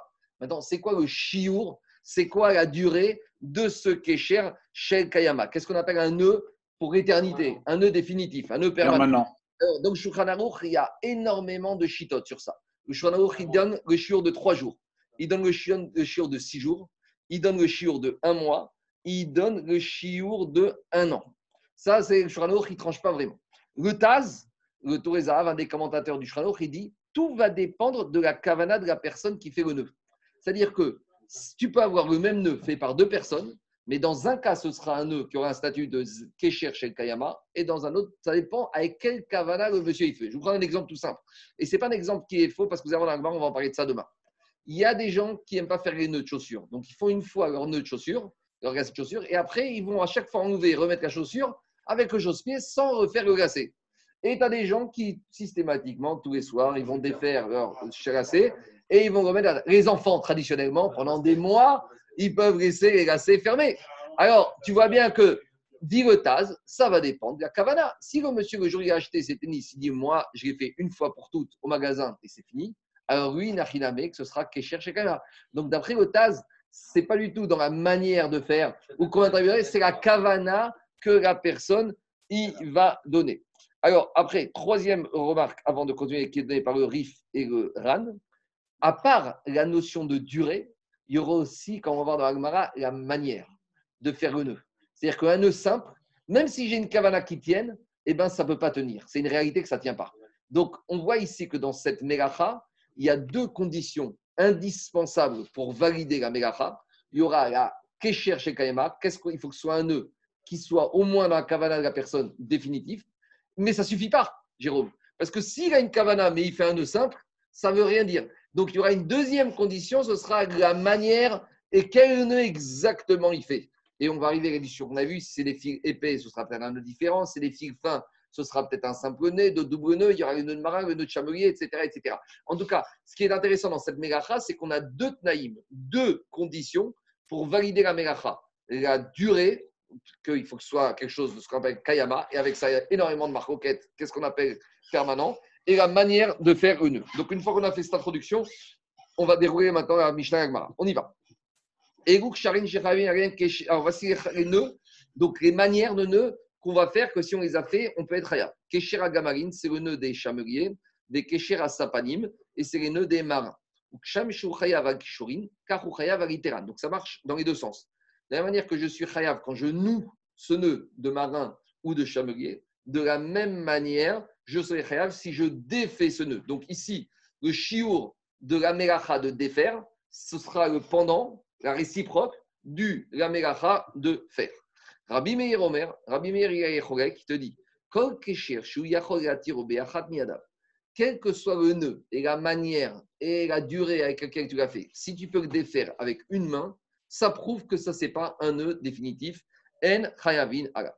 Devant la marmaille keshera gamarin ve keshera sapanim. C'est quoi le nœud des chameliers? C'est quoi le nœud des marins? Irima kitra de kitre bizmama ve kitra de kitre beistrida haikesher shenoshe kayamaou. Dans un premier temps, Agmara a voulu dire que c'est quoi? Donc, dans le chameau, le chameau, il a le ricou. D'accord? Dans le ricou, il y a une bague. À cette bague, on accroche une corde et on fait un nœud. Et avec la corde, on tient le chameau et on promène le chameau. Alors, à ce stade, Agma a compris que le nœud qu'on parle ici, c'est le nœud qui va relier la corde à la bague du ricou. De la même manière, c'est quoi le nœud des marins? C'est à la tête du bateau, il y a une espèce de bague, d'accord? Et à cette bague, on accroche une corde, à laquelle on fait un nœud. Et cette corde, quand on va arriver au port, on va l'attacher au quai. À ce stade-là, a compris que c'est le nœud de cette corde attachée à la proue du bateau ou la corde attachée au ricou de la bague de l'animal qu'on s'appelle un nœud définitif. Diagma, mais ça, c'est pas un nœud définitif parce que des fois, avec le temps, la corde, surtout au niveau des, bateaux, quand ils traînent dans l'eau, avec la salaison, ça va ronger la corde, donc on va changer. Donc, tu vas défaire ce nœud. De la même manière, le chameau, des fois, tu vas enlever le ricou, tu vas le changer. Donc, c'est pas un nœud. C'est pas un nœud définitif. Diagmara et là. Kitra des mama gouffé, strida goufa. Non, ici on ne parle pas du nœud de la corde. On parle au niveau de la bague qu'on met sur le ricou. Cette bague, on fait un nœud et cette bague, tu vas jamais l'enlever. Donc le nœud que tu fais, il est ferme et définitif. De la même manière, la bague que tu vas fixer à la proue du bateau, tu vas la fixer avec un nœud. Et ça, tu vas jamais changer. La corde que tu vas mettre à la bague, celle-là, tu vas changer. La corde avec laquelle tu vas promener le chameau, celle-là, tu vas changer. Donc ça, ce n'est pas un nœud définitif. Donc le nœud définitif, c'est ce oui, que tu vas mettre au niveau du ricou, du chameau, ou au niveau de la coque du bateau. Dit Rabbi Meir Omer Kokesher. Rabbi Meir, il a dit n'importe quel nœud que tu peux défaire avec un doigt, ça ne s'appelle pas un nœud. Baer Avartouye, Arve de Maracha, Aniva et Rabbi Meir Maou. D'après Rabbi Meir, le nœud qu'on appelle la rosette, je pense que c'est le nœud de cravate, parce que Aniva en hébreu, c'est une cravate. En tout cas, c'est le nœud rosette ou cravate. J'ai un dessin ici. Un nœud coulant. Un nœud coulant, je ne sais pas comment on appelle ça. Moi, j'ai un dessin. Le dessin. Un nœud papillon. Non, non. Voilà. On y va. C'est celui-là, le dernier. Kesher Aniva, c'est ça. Voilà l'exemple de Kesher Aniva. D'accord Vous voyez? Bon. Alors, demande à Pour Rabbi Meir, pour Rabbi Meir, Aniva et Rabbi Maou, Tam de Rabbi Meir, ou Est-ce qu'on va dire pour Rabbi Meir ce nœud de rosette il peut de toute façon avec un, une main, donc c'est pas un nœud? Ou peut-être que quand Rabbi Shimon a voulu dire qu'un nœud que tu enlèves avec une main, c'est parce que le nœud n'est pas bien serré, il n'est pas bien ajusté. Mais ici, ce nœud de rosette, vers Miadek, il est bien ajusté. Donc même ici, si tu enlever avec une main, peut-être Rabbi Mir, il sera d'accord que c'est assourd. Dit Agmara. On continue. Il y a des nœuds sur lesquels tu n'es pas chayav. C'est les nœuds type nœud des chameliers et nœud des bateaux.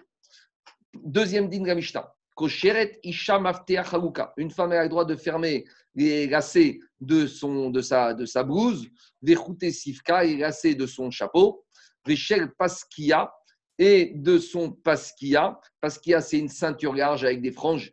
Elle pourra fermer ses franges de sa ceinture. Veretsuot Mindar, et les lacets de ses chaussures. Ve Sandal et de ses sandales. Venodot Yain. Donc, c'est des outres dans lesquelles des espèces, les gourdes de l'époque, dans lesquelles on mettait du vin, des chemins ou de l'huile, et à l'extrémité de l'outre, il y avait des lacets pour fermer. Vous savez, comme les bourses de l'époque. Vegdera chez Bassar, à l'époque aussi, fermer les marmites avec des lacets pour pas que ça colle, je ne sais pas, ou pour pas qu'on vienne se servir avant tout le monde. Donc, tout ça, on peut faire les khatriga.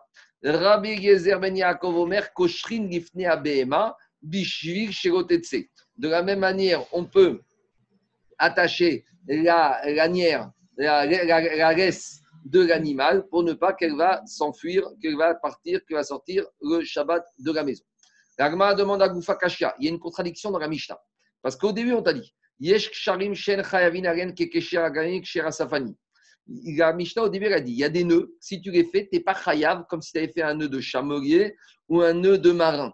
Mais dit Gmara, si on te dit tu n'es pas chayav, on n'entend que quoi? Chiyuv ou Deleka, je ne suis pas chayav minatora. Mais quand on te dit si tu as fait ça, tu n'es pas chayav, ça veut dire que tu n'es pas chayav minatora, ha isura ika. Mais malgré tout, il y a un interdit d'ordre rabbinique. Donc, la Mishnah est déduite comme ça. Est. Si tu me dis que sur ces nœuds-là, tu n'es pas chayav comme le nœud des marins et comme le nœud des chameliers, ça veut dire tu n'es pas chayav minatora. Mais j'entends que midera banane, c'est interdit. Mais d'un autre côté, Dilagma, Ve'adartane, juste après, qu'est-ce que me dit la Mishnah?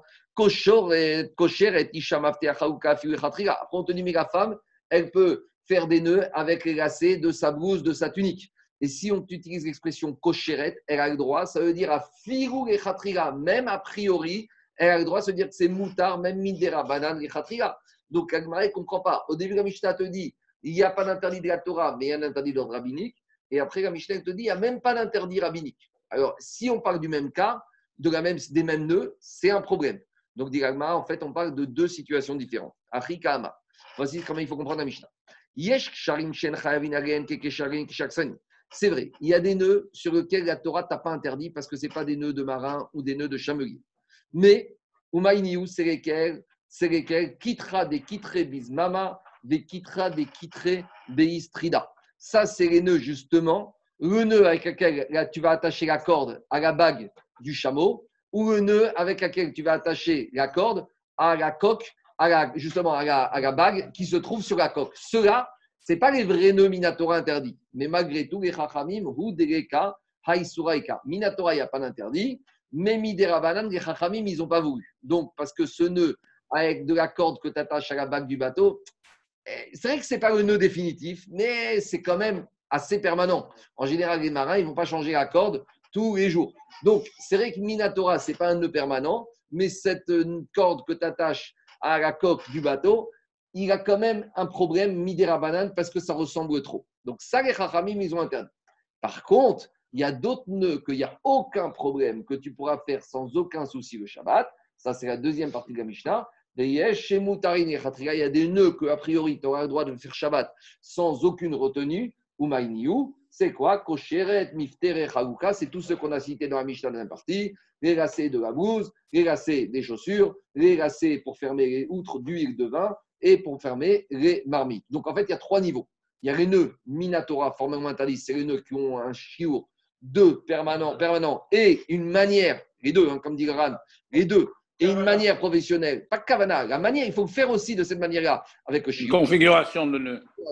Deux, y a des nœuds qui ne sont pas interdits par la Torah, mais qui ressemblent à des nœuds de longue durée avec une méthode professionnelle, qui sont interdits des banane, type la corde qu'on attache à la coque du bateau ou la corde qu'on attache au écou. Et à part ça, il y a des nœuds qui, il n'y a aucune kavana, il n'y a aucune euh, réalité de permanence ni de manière professionnelle, les nœuds des habits, des chaussures, que sera, on aura le droit de faire Moutar Khatria, mais demain, Bezrat Hashem, on reviendra plus en détail sur cette mégacha de Kocher. Voilà. Razak.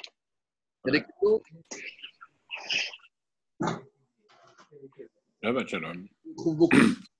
Ça a permis de travailler, de rendre utile.